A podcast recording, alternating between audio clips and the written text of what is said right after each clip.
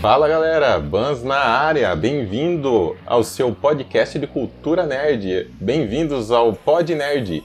Aqui falamos de filmes, games, séries, animes, de toda a cultura nerd em geral.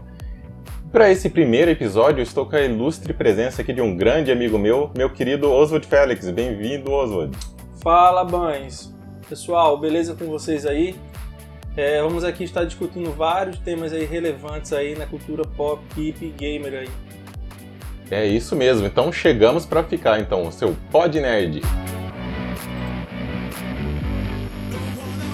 E para começar o nosso primeiro episódio, um assunto bem relevante para quem nasceu aí no finalzinho dos anos 80, início dos 90, que é, é a influência de, de, dessa década de 90 no mundo atual gamer, porque temos vários assuntos relevantes dessa época aí.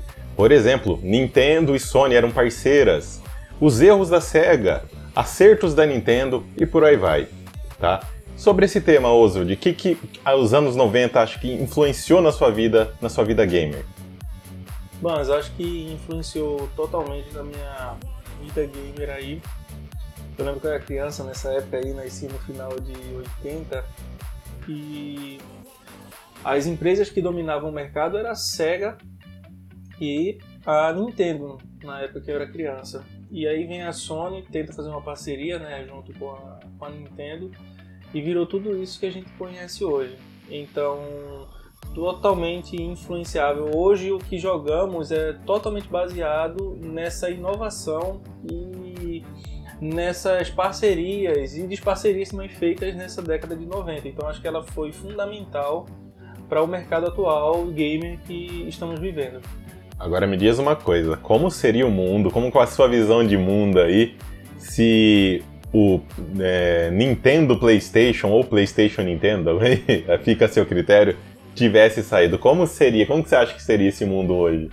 Cara, acho que é difícil imaginar hoje, porque o, o PlayStation se tornou um fenômeno muito grande, assim, a nível mundial.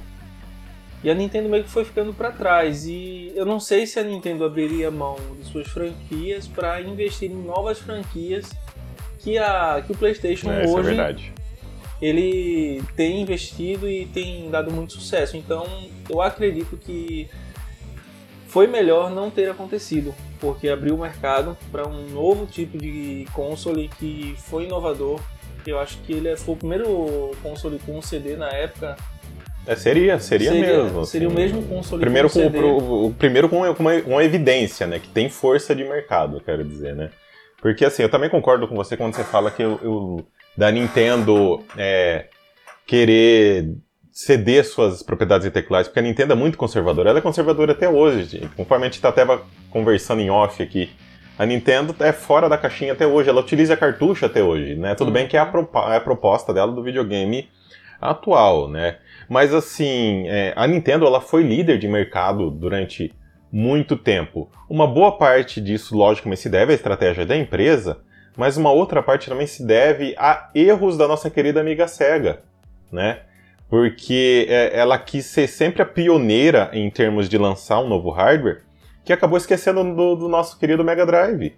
É, exemplo, o 32X. Você, você chegou a, a, a, ver o 32X? Você chegou a ver essa época? Você presenciou alguma coisa? Cara, eu lembro do Mega Drive, eu joguei muito e era muito legal os jogos do Sonic, enfim, tantos outros jogos que tinham na plataforma da Sega. Só que ela foi meio que ficando esquecida com o passar do tempo. A Nintendo, ela foi se mantendo no mercado e quando o PlayStation ele entrou no mercado foi avassalador assim. Eu lembro que eu comprei o Super Nintendo um pouco antes do lançamento do PlayStation aqui no Brasil. E depois de um tempo eu me arrependi de não ter esperado um pouco mais. Sei como é.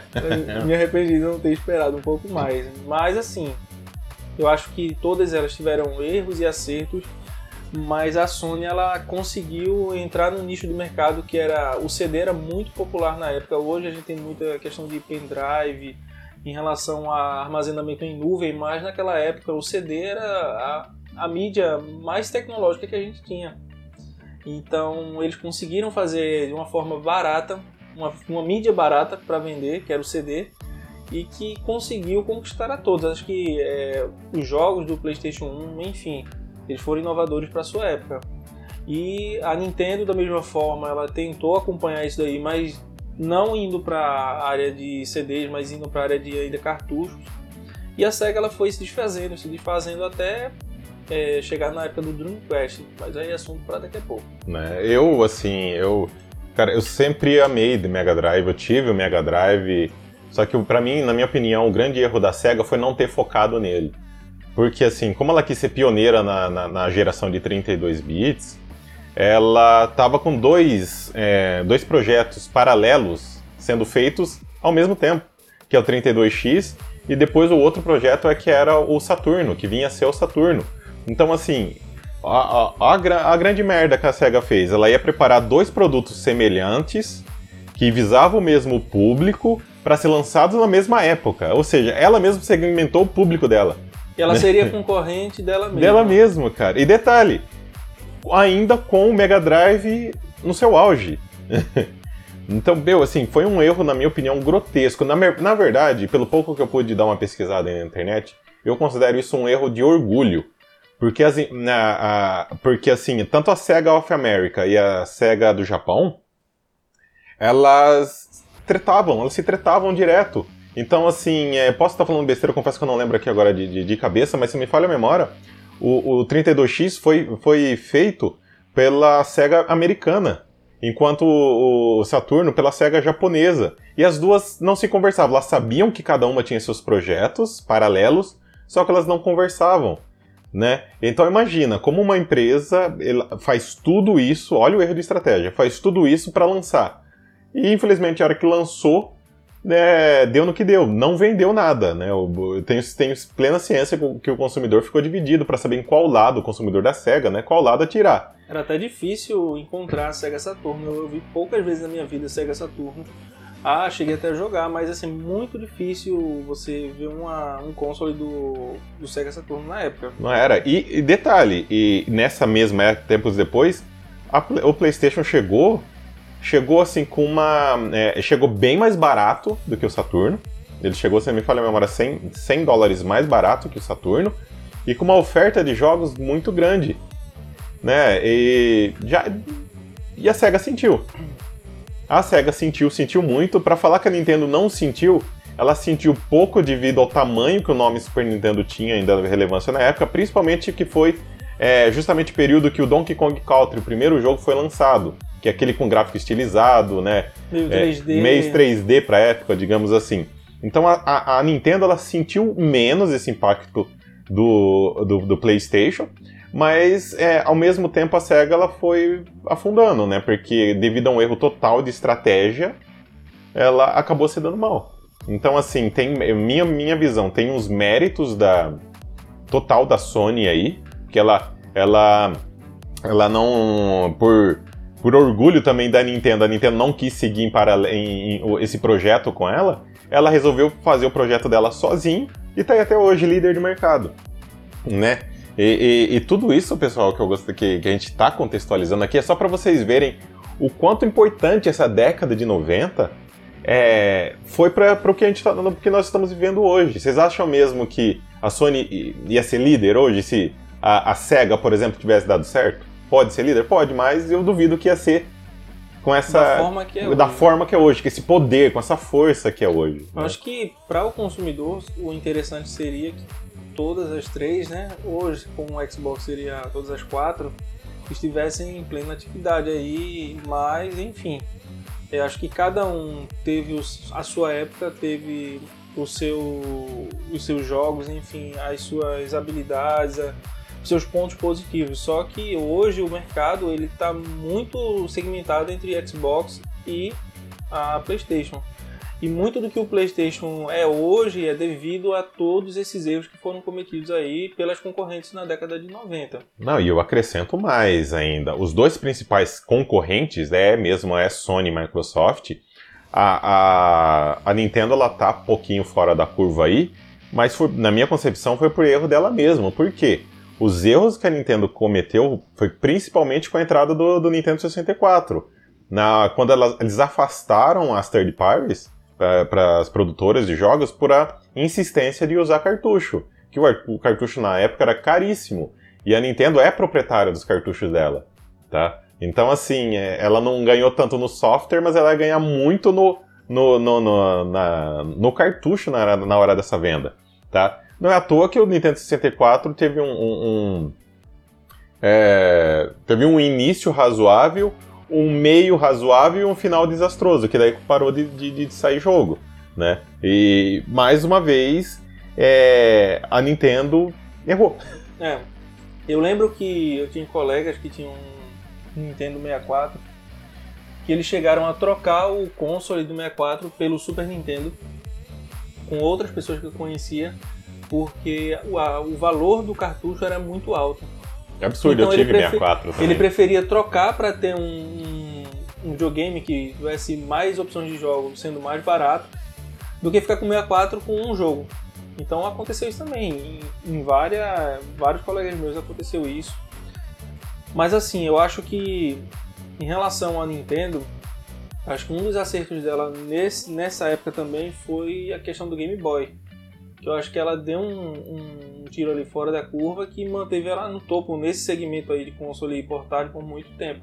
A PlayStation até tentou fazer o PSP e várias vezes não deu certo.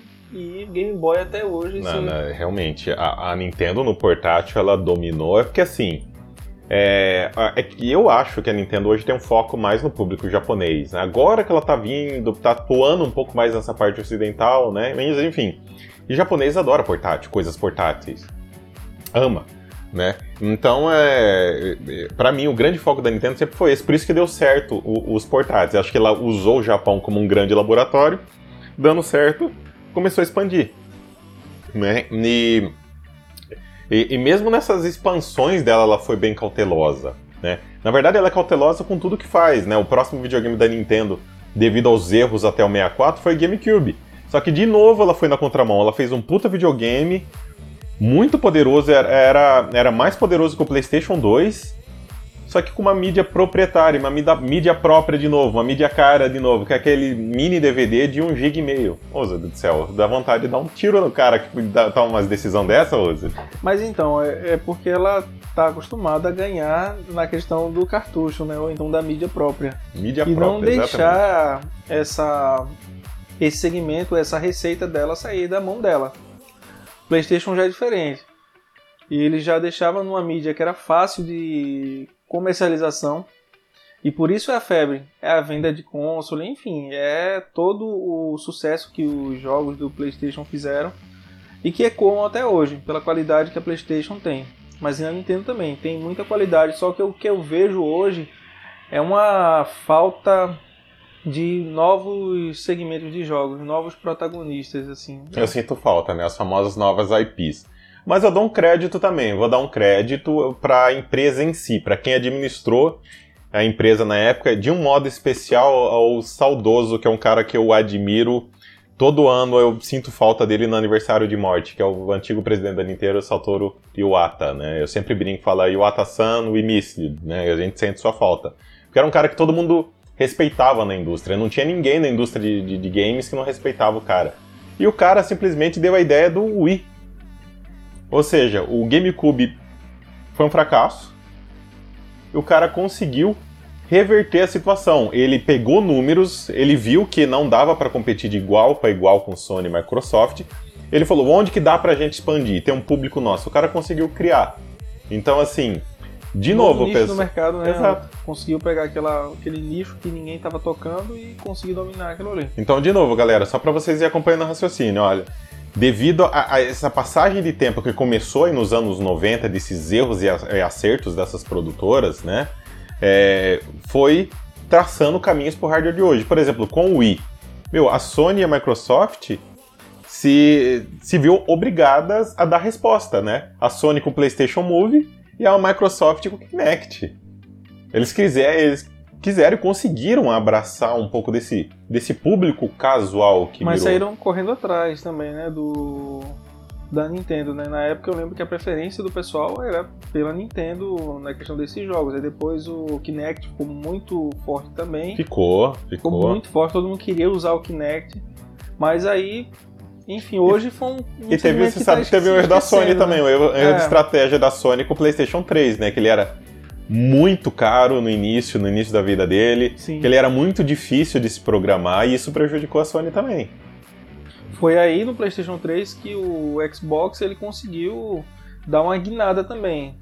Mas eu acho que quando chegou o PlayStation 4, aí deu uma, equipa- uma equiparada novamente aí e ele veio até acho que mais barato porque o do Xbox pelo kit do Kinect que vinha no Xbox, Uhum. que era obrigado você comprar o pacote junto. E aí o da Sony você não precisava fazer isso. Eu particularmente eu adorava o Kinect, viu? Eu adorava as coisas. Foi parte do Wii, meu, eu adorava. É um joguinho, gente, eu, eu sei, é um joguinho tosco, é feio, mas era muito divertido. Eu jogava com galera no quintal de casa. Eu colocava a TV pra fora no quintal e jogava com galera.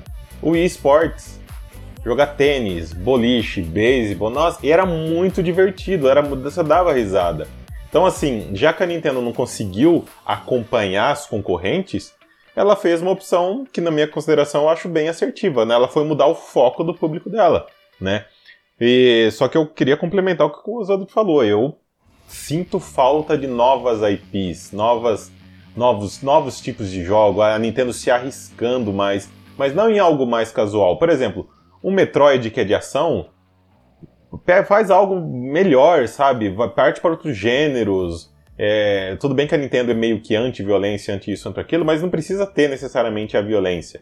Eu sinto falta da Nintendo se arriscar mais nesse, nesse quesito aí de, de novas propriedades, né? Pra não bater de frente, mas pelo menos para acompanhar a mudança dos jogadores. O que, É. você acha? Não, concordo. Ela tem que. A gente tá. O mercado já tá cheio assim com o Mario, Zelda, Pokémon, que Donkey Kong, enfim, são é, são personagens que ela já utiliza há muito tempo. Enfim, é, pensar em novos, novas IPs aí que, se o segmento dela é não violência, tentar achar um, um termo para conseguir é, inserir esses personagens novos aí em novos jogos, Pra tentar dar uma quebrada assim nesse paradigma aí. Não, é, assim, ela até faz. Exemplo aí, agora aqui pro, pro Switch, teve aquele jogo de luta Arms. É um jogo de luta, né, que você joga pelos controles de movimento. Só que assim, parou aí. Teve, ah, teve Splatoon 2 que foi um sucesso, mas Splatoon 2 foi, foi um, é, é um jogo que se originou lá no Wii U, né, na- no erro que o Wii U teve lá no passado, né. E, e- mas parou, sabe, eu não vejo algo de novo. O que eu sinto falta de Nintendo realmente são essas novidades, ao contrário das outras, né. É, agora mesmo tá pra sair o novo Horizon aí, gente, tá lindo aquele jogo. Quem me dera conseguir ele no lançamento, né? Os outros falando isso, você vai trazer pra gente, né? Suas percepções, trazer hein? Sim. Deixa eu só colocar minhas mãos nele aí que vou estar jogando, trazendo toda a análise aí pra vocês, é obra-prima aí. Provavelmente vai ser uma obra-prima esse novo Horizon. Tá, então, gente, vocês podem cobrar o Ozzy, ele tá prometendo aqui, vocês podem cobrar ele, tem que ter, eu quero aqui, eu não vou jogar. Então eu vou ser só o entrevistador, vou, quero, vou sentir a- a- o que o Ozzy achou do e jogo. aí eu vou comparar ele com o primeiro. Com certeza. Assim, não tem como não comparar, tá bom? Então nessa, nessa análise aí, vou fazer comparações, em, principalmente gráfico, batalha. Tinha um grande problema no primeiro, que era a batalha corpo a corpo com a Eloy. E era muito complicado, mas enfim, nesse próximo episódio aí, quando a gente for gravar isso aí, vamos estar trazendo as análises aí, uma análise sobre o Horizon Forbidden West. E, Oswald, e assim, uma última coisa que eu queria saber de você hoje. Baseado nisso tudo que a gente está falando, da influência da década de 90 nos dias atuais, aí, nesse momento que a gente. momento gamer que a gente vive, se você tivesse a oportunidade, você teria mudado alguma coisa? Você mudaria alguma coisa lá no passado que refletiria hoje? Então, eu não mudaria essa questão da divisão da Sony com a Nintendo. Eu acho que isso foi muito benéfico para nós gamers. Acho que é, essa, tantas IPs, tantos jogos novos que a Sony trouxe, acho que isso aí é, é, é de muita valia para nosso público. O que eu mudaria seria a estratégia da Sega. Eu acho que seria interessante ter uma a Sega como uma das empresas fortes no segmento aí. E aí fazendo com que a gente conseguisse ter novos jogos e estar tá alcançando aí novas IPs, enfim, com novas histórias, enfim, outra visão. Seria não só essa dualidade entre Nintendo e Sony nessa época, mas ter essa outra empresa aí, é, como a SEGA, fazendo esses, esses novos jogos, novos consoles aí, que estariam acompanhando toda a tecnologia da gente. É isso. Cara, a gente tá sem script aqui, gente, aqui é tudo no improviso, mas o cidadão aqui acabou de roubar minha fala, porque era o que eu tava imaginando falar. Eu também sinto falta aí dos nossos amigos da SEGA no mundo atual. Gente, eu adoraria ver a SEGA hoje concorrendo, batendo de frente com o PlayStation, com o Xbox e com a Nintendo novamente. Já que a gente falou bastante da Nintendo, eu puxei muito assuntos da Nintendo, né? A Nintendo, no último dia 9 aí, ela fez o seu Nintendo Direct, Oswald, onde ela apresentou vários jogos aí de acordo com ela, porque, né, eu falo de acordo com ela porque provavelmente sempre um ou outro atrasa, né? Que vão sair no decorrer dos próximos seis meses, né? É, vou citar alguns exemplos aqui, ó. Fire Emblem Heroes Three Hopes, é, que é na verdade é aquele é uma como se fosse uma sequência daquela saga Warriors, né, que a Koei faz, né, aquele hack and slash que você dá espadada para todo lado, né? Não é o meu estilo de jogo. Advance Wars 1 e 2, que é é um remake de uns joguinhos antigos do Game Boy, né? Bem bacana.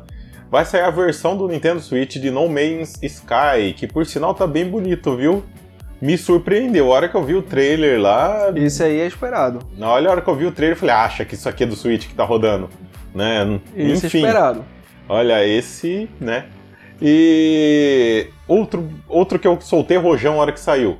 Mario, Mario Strikers Battle League, que para quem não conhece é o famoso Mario Futebol, gente. Eu particularmente adoro, joguei muito no GameCube e no e no, no Wii, que eu tive os dois consoles, e tava pedindo, pelo amor de Deus, por mais um jogo na franquia, e alguém lá em cima me Atendeu o seu chamado, né? né? Splatoon 3 também foi falado, Front Mission, joguinho de kart da Disney, uma versão pro Switch de Star Wars The Force Unleashed, só que não é canônico, tá? Desse, esse Star Wars aí não é canônico, não, tá? Naquele Kirby que é de mundo aberto, todo mundo fala que é, que é o Kirby The Last of Us, porque é um. que é um mundo pós-apocalíptico. É o The Last of Us da Nintendo, né? É, bobear é isso aí mesmo, né? Então, e um outro chamariz também que teve o Nintendo Switch Sports, que é a continuação do, Switch, do, do Wii Sports, lá do, do, do Nintendo Wii, né? Então, assim, e o outro bem bacana também foi uma DLC de Mario, de Mario Kart. Oswald do céu, 48 pistas. Aí sim, esse né? me animou, Saulo. 48 pistas aí clássicas aí, eu tô animado. Então, Relembrar todas as pistas do Super Nintendo e do 64 vai ser demais Então aí. vamos aproveitar, então vamos, vamos se focar nesses daí que a gente acha que é bacana. Já que você puxou a roda aí, vamos falar desse Mario Kart, meu. Eu, a gente já se diverte, pra quem não sabe, eu, eu e o Ozo não atira uns fecha legal de Mario Kart, eu xingo ele de FDP pra cima. Quando eu tô em primeiro, ele me solta um casco azul e eu xingo muito. O vermelho também, né? eu xingo muito. Nossa, falta tacar o controle na parede. Então, assim, a gente já se diverte muito. Agora, Ozo, 48 pistas novas. Então, é, Mario Kart é um jogo muito legal. Ele foi o pioneiro dessa, desses jogos de kart que eu me lembre, ele foi o primeiro jogo. Foi, foi em década que, de 90 de novo. Então, assim, não existia jogo de kart antes de Mario Kart. Hoje, assim, tem outros segmentos, assim, tem. Sonic, ele já faz essa questão de jogo de kart, tem também o Crash Kart também. Tudo é de derivado, kart, né? Tudo de kart é derivado do, do Mario Kart, do, desse sonho aí do pessoal da Nintendo de criar esse, esse jogo que é muito legal. E essas 48 pistas me deixam muito animados, porque quê? Rejogar as pistas do Super Nintendo ou do 64 lá é, em qualidade HD, assim, todo remasterizado. É assim, cara, vai ser muito Ah, eu tô bom. ansioso também. Viu? E assim, Saulo, pode preparar aí que você vai apanhar aí nesse jogo não. aí que você vai perder. Não vou não, gente. Como eu tava falando, você 48, 48 pistas novas, né, que vão ser disponibilizadas através de ondas, né, de conjuntos de pistas até o final de 2023. E sendo cada, cada, cada ondas dessas vão ter oito pistas, né? Vão ser seis conjuntos de oito pistas que vão vão estar tá sendo disponibilizados aí pra, pra gente, né? Cara, muito legal. É, no primeiro momento vai estar tá 25 doletas, caro pra cacete, ainda mais pra gente brasileiro, Sim. né? Mas pra quem é assinante do Nintendo Switch Online, mas Expansion Pack, que é aquele absurdo, ainda bem que eu assinei um combo família junto com um amigo meu, é, pago mais barato por causa disso vai vir gratuito, então vai, vai ser uma vantagem. Então eu não vou precisar gastar um tostão, né? Então.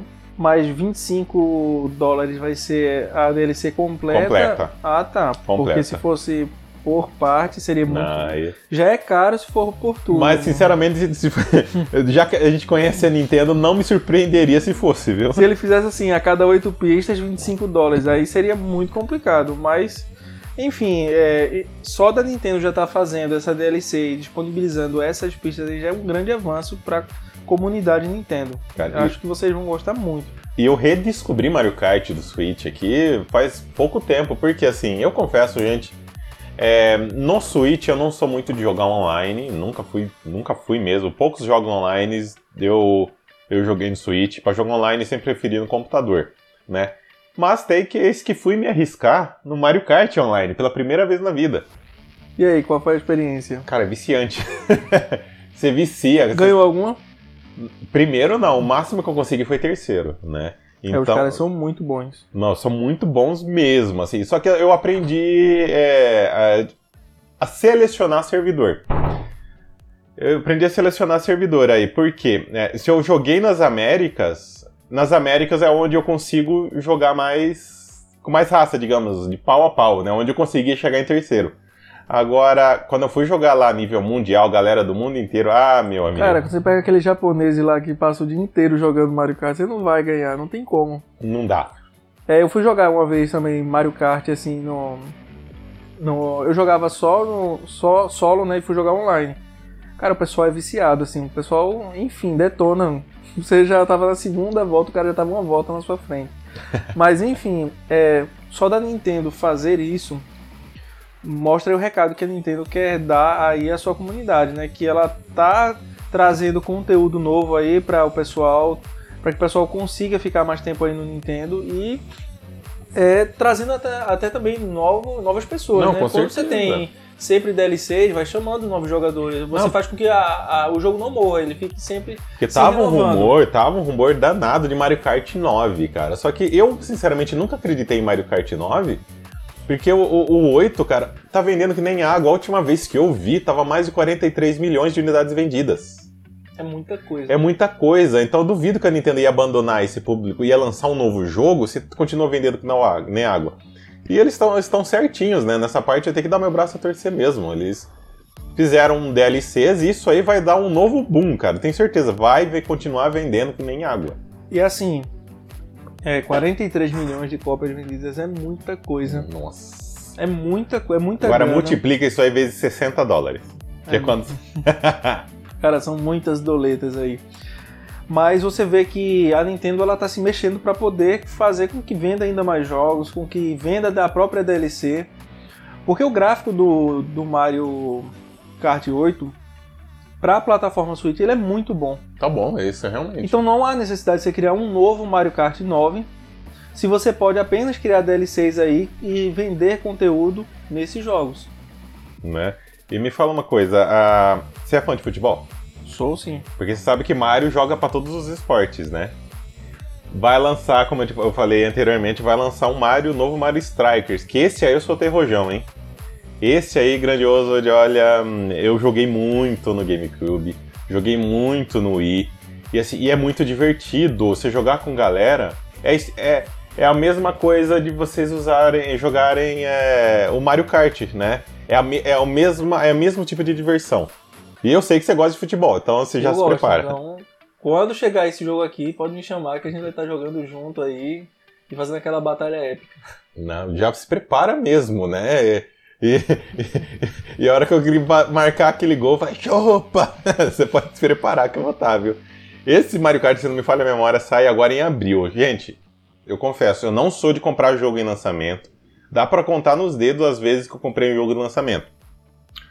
Um que eu sei que eu quero comprar no lançamento é, é o novo Zelda, né? A sequência de Breath of the Wild que vai sair até o final do ano. Esse eu vou ter que pegar lançamento porque, assim, Cara, eu vou, Zelda ter é que, Zelda. eu vou ter que comprar um Switch, eu vou ter que me render aí a Nintendo, porque Zelda realmente é incontestável, muito bom. E o outro jogo que eu vou ser obrigado a comprar no lançamento vai ser esse Mario Strikers. Nem Bayonetta 3, que eu tô hypado pra cacete, eu não vou pegar no lançamento. Mas esse bendito Mario Strikers eu vou ter que pegar, que é muito divertido, gente. Quem teve a oportunidade de jogar aí nos consoles antigos sabe do que eu tô falando. Né? É, se você gosta de fazer, de zoar seu amigo jogando FIFA, que seja, um PES, isso aí é elevado a décima potência, justamente porque pelos poderes, pelos né, poderes, por tem os cascos de tartaruga que você joga, tem, tem de tudo. Cara, vai ser muito legal. Quando chegar, já me chame que eu venho aqui, a gente vai jogar junto aí. Ah. Já combinadérrimo, assim, porque esse vale, vale muito a pena, gente. E, e a sequência de um jogo que eu joguei muito no Wii, eu comentei aí agora há pouco que eu joguei bastante no Wii, é, foi aquela sequência no Wii, Wii Sports, e agora tá saindo o Switch Sports, que é o mesmo esquema, vai ter, é, vai ter boliche, tênis, beisebol, mas vai ter vôlei também, vai ter um jogo de. um- um- uma partida de esgrima, meu. Imagina você lutando de espada com, com, com o controlinho do Switch na mão. Sa- Cara, sabe o que me lembra? Quando eu era criança tinha um jogo. Eu não lembro se era Master System ou se era Mega Drive, que chamava Jogos de Verão. Moça, Você é, lembra desse. Joguei Cara- no Mega Drive, depois no. Não, mentira, no, no Master System Master depois, no- System, depois do Mega cara. Drive. Aquele jogo ali era muito bom, muito bom mesmo. Então, assim, se vier com uma proposta parecida com aquela, cara, vai ser sucesso, porque são várias modalidades de esporte com gráfico atualizado para toda a família. Então, é uma coisa que é muito competitiva, então vai reunir muito a galera. Não, eu aqui, lembra, né, no, no- no outro bloco eu falei que eu levava o videogame para pro estacionamento, pra, junto com a televisão para jogar o esportes com a galera, cara. Não sei se eu vou conseguir fazer isso, né? Que eu não moro mais em casa, agora eu moro em apartamento, aqui é difícil, quem mora em condomínio sabe, né? O quanto é difícil, né? Mas, assim, a, a vontade é de realmente adquirir esse jogo e chamar a galera mesmo pra, pra zoar, cara. Se o Mario Kart, se o Mario Strikers já, já te fazem você se divertir, o Esportes, aí o Wii, perdão, o Switch Esportes, olha a vontade de jogar o Wii de novo. O Switch Esportes aí vai vir complementando é, bastante. Cara, eu acho que vai ser muito da hora. Então, estamos aí no hype aí pelo lançamento. E vamos esperar e aguardar ansiosíssimos aí para poder jogar esse Switch Sports. Não, eu tô, tô já.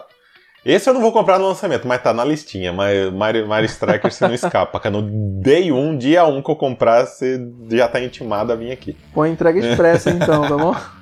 Né? E não, esse eu acho que eu vou até pegar no digital. Digital? Nem que eu tiver que dividir 10 vezes lá na nuvem, né? Que a Legal. nuvem tá vendendo o jogo da Nintendo agora. Nem que eu tiver dividindo 10 vezes lá, a gente pega, não tem problema não. E por último, cara, é- eu confesso que eu não sou fã da série. É, eu, eu joguei muito pouco o primeiro, mas esse eu confesso que deu vontade agora pra, de jogar, que é o Xenoblade Chronicle 3, 3 né? Que é, é um jogo de RPG, de, de JRPG, né? Ou seja, RPG japonês. E o mundo tá magnífico, cara. A hora que você vê o trailer do, do Switch, aquele mundo aberto, aqueles monstros gigantescos. Eu falo, essa porrinha aqui não é do Switch, não. Uhum. Isso aqui não é do Switch, não, cara. Então, assim, é... não... você é fã de, de, de JRPG, Oscar?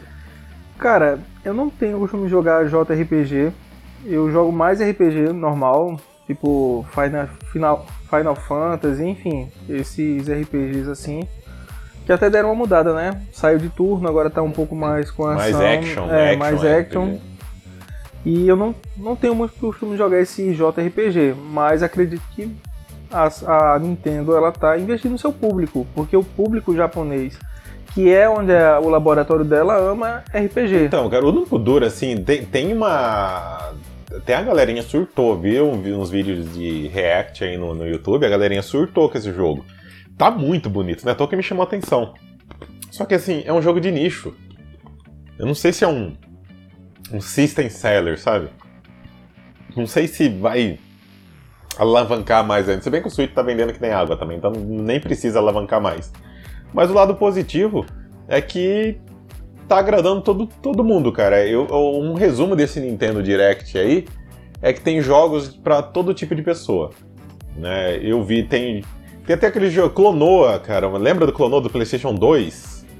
Que é um joguinho de plataforma de um bichinho orelhudo, cara. Até vai sair um remaster também. Vai sair para outras plataformas também. Mas vai sair pro Switch.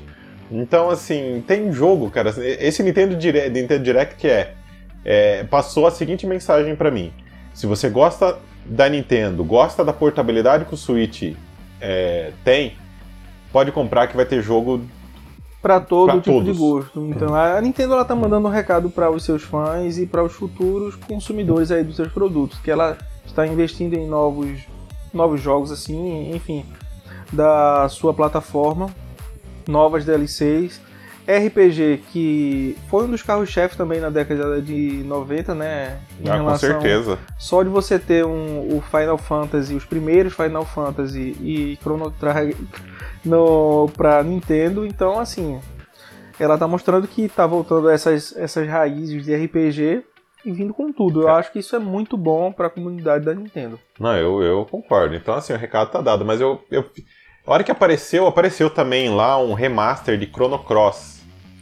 Eu vi isso, eu vi isso E, daí. e, cara, eu fico imaginando. Já pensou se a Square me manda nesse, nesse Nintendo Direct um remake de Chrono Trigger? Do primeiro, um remake.